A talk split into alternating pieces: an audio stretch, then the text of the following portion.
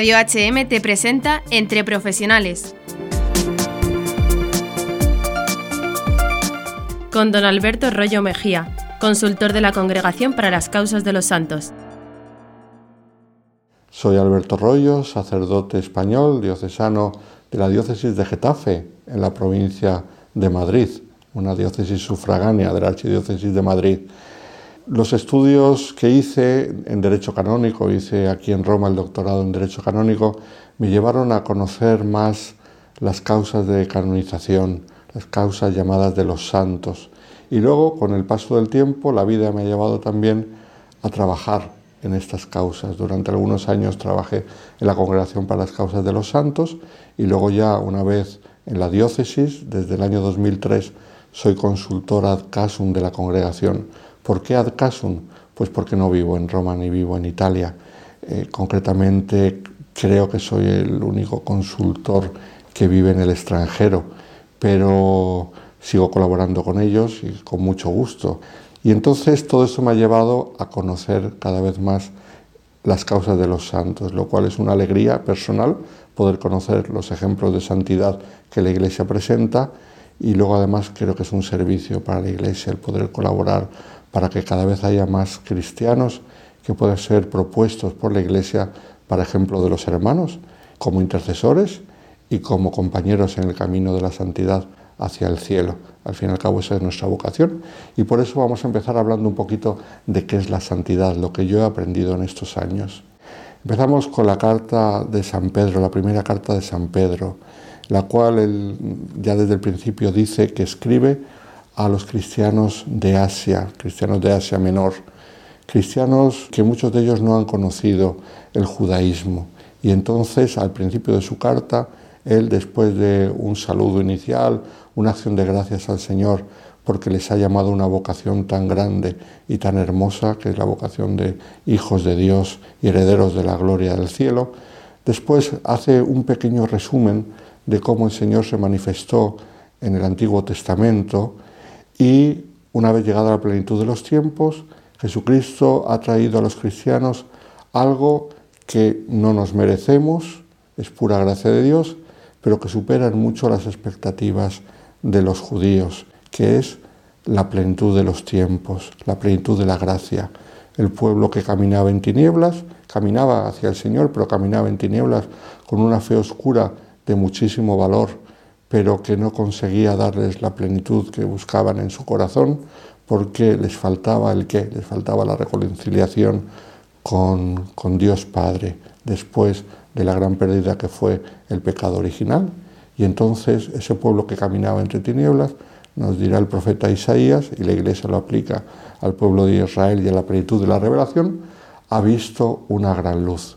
Y esta luz es la que nosotros los cristianos hemos recibido sin ningún mérito nuestro.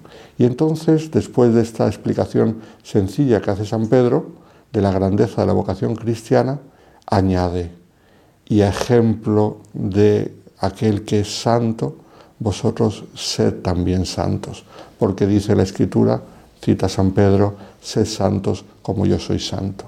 Entonces, ¿cuál es la consecuencia de haber recibido este don tan maravilloso de la fe cristiana? Y no solo de la fe, sino de la gracia. No olvidemos lo que dice el apóstol, que el amor de Dios ha sido derramado en nuestros corazones con el Espíritu Santo que se nos ha dado, obviamente, en el bautismo. La consecuencia es que estamos llamados a la santidad, a ser santos como aquel que nos ha llamado es santo, como aquel que nos ha redimido, como aquel que nos ha dado una vida nueva y nos ha prometido el paraíso, es santo. Por lo tanto, no es un camino el cristiano de mediocridad, no es un camino de superficialidad, no es un camino de una relación lejana con Dios, sino que la santidad habla de intimidad con Dios, habla de plenitud, habla de entrega, habla de compromiso, como el Señor se comprometió con nosotros enviando a su Hijo para salvarnos. Pero aquí tenemos que hacer una distinción, que es la siguiente. La santidad en el Antiguo Testamento y la santidad en el Nuevo Testamento. ¿Por qué? Porque es verdad que tenemos muchas citas sobre la santidad en el Antiguo Testamento, pero el Señor Jesús vino a traer una nueva noción de santidad. San Pedro, como os he dicho en esa primera cita, el capítulo 1, versículos 15 y 16, cita el Antiguo Testamento cuando dice el Señor, sé santos porque yo soy santo. Esto lo dijo el Señor al pueblo de Israel. Pero ¿qué significaba esta invitación al pueblo de Israel? Fijaos que el pueblo de Israel vivía rodeado de pueblos paganos, que tenían muchos dioses. Y esos dioses no tenían nada que ver con el Señor. Cuando el Señor se manifiesta a Abraham y le invita a salir de su tierra y le promete una descendencia numerosísima, se le manifiesta como un Dios que no tiene nada que ver con los dioses extranjeros. Aquellos dioses muchas veces eran, lo sabemos por la historia de la antigüedad, basta que estudiemos un poquito la historia, y veremos cómo eran dioses a veces crueles, dioses que se aprovechaban de los seres humanos, que pedían sacrificios humanos, dioses que querían ser servidos por los seres humanos. Nunca en la antigüedad un Dios se manifestó como se manifestó Yahvé, Abraham, como un Dios de misericordia y de compasión, como un Dios que es Padre del pueblo, como un Dios al que se le puede hablar y Él escucha siempre la voz de sus hijos. Entonces, cuando el Señor dice, seréis santos como yo soy santo, les está invitando a que cierren sus oídos a las tentaciones que vienen de otros pueblos y que escojan al Señor. ¿Por qué? Porque tentaciones tenían muchísimas. La historia del pueblo de Israel es un continuo surgir de tentaciones para el pueblo y luego, por desgracia, es un continuo darse caídas del pueblo y retornos al Señor que les esperaba con infinita misericordia. Las tentaciones eran muy fuertes son las mismas que tenemos hoy en día, pero diferentes porque eran otras religiones. Hoy en día lo que a nosotros nos tenta sobre todo es el paganismo, es la mundanidad, como dice el Papa Francisco, pero en aquella época la tentación fuerte del pueblo de Israel era seguir a aquellos dioses. ¿Por qué? Porque honestamente Yahvé era un dios que parecía muy modesto, no tenía grandes templos, no tenía grandes estatuas, Israel no tenía grandes ejércitos, era un pueblo muy modesto. Entonces la tentación de ver a los dioses babilonios, a los dioses egipcios, después a los dioses griegos, a los dioses romanos, una tentación muy fuerte la que tenía el pueblo de Israel. Y, sin embargo les dice, ser santos como yo soy santo, permaneced en mí, no os mezcléis con esas divinidades paganas, con esas costumbres paganas. El pueblo de Israel tenía la tentación de recordar, siempre lo tuvieron, aquello que habían vivido en Egipto. Y muchas cosas que vivieron en Egipto les atraían y, todavía les producía nostalgia, las seguridades, la prosperidad de Egipto. Entonces, realmente la santidad en el Antiguo Testamento es un preservarse de las tentaciones, preservarse del mal, mantener un corazón puro en el sentido de fiel al Señor. Este concepto de santidad no es que Jesucristo en su nueva revelación lo haya desechado, ni muchísimo menos. Él es el primero que dijo, bienaventurados los que tienen un corazón puro. Pero Jesucristo nos trae algo más, una gran novedad, que es la perfección del amor. La santidad no es ya solamente preservarse de tentaciones y preservarse de cosas que te pueden alejar de Dios, sino que es algo positivo. La santidad es darse a los demás, entregarse. Como el Padre me amó, así os he amado yo, permaneced en mi amor. Y después les dice en otro momento de la última cena, este es el mandamiento nuevo que os doy, que os améis los unos a los otros como yo os he amado. Entonces, ¿cuál es la santidad cristiana? Es llegar a amar como Él nos ha amado. El Papa San Juan Pablo II resumía el concepto de santidad diciendo que es la plenitud de la vida cristiana. ¿Y cuál es la plenitud de la vida cristiana?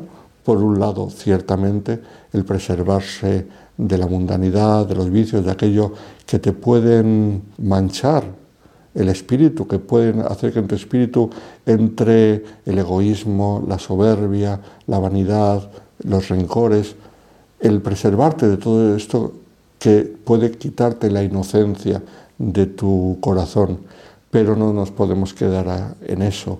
La santidad cristiana pasa indefectiblemente por dar de comer al hambriento, dar de beber al sediento, dar posada al peregrino, vestir al desnudo, todo lo que nosotros conocemos como las obras de misericordia, que al fin y al cabo son reflejo de lo que dice el Señor en Mateo 25, porque tuve hambre y me diste de comer, tuve sed y me diste de beber, y así hasta la entrega plena de la vida.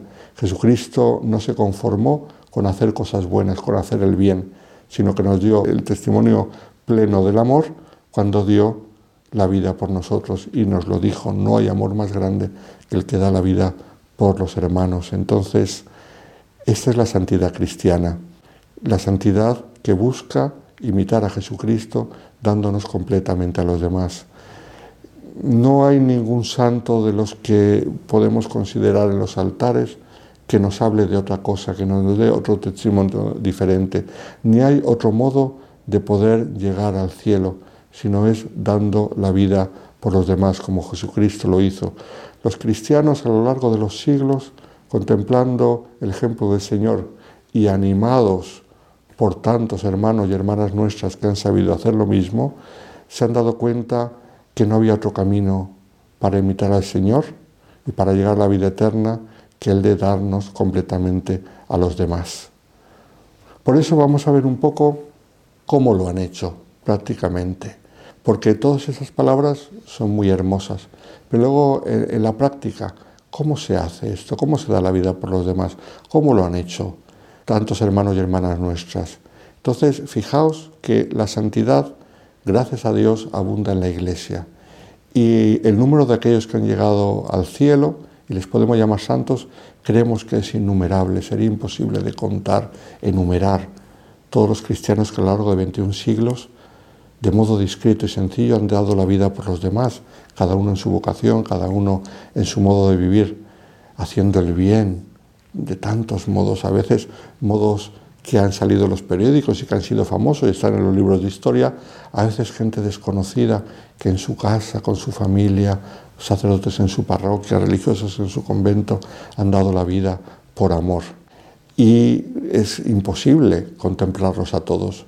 Por eso la Iglesia nos presenta unos cuantos modelos que son poquísimos en comparación con el resto de todos los que están en el cielo alabando al Señor. Y en esos ejemplos que la Iglesia nos presenta, nosotros encontramos todas las vocaciones realizadas. No hay vocación posible en la Iglesia que no se encuentre personificada por algún santo de los que la Iglesia nos ha propuesto. Y en ellos es donde, de modo práctico, vemos lo sencillo que es dar la vida por los demás, lo sencillo que es santo, que no es nada complicado, que no es para gente de especial inteligencia, sino que todos, ricos y pobres, eh, listos y menos inteligentes, guapos y feos, sanos y enfermos, todos pueden alcanzar la santidad.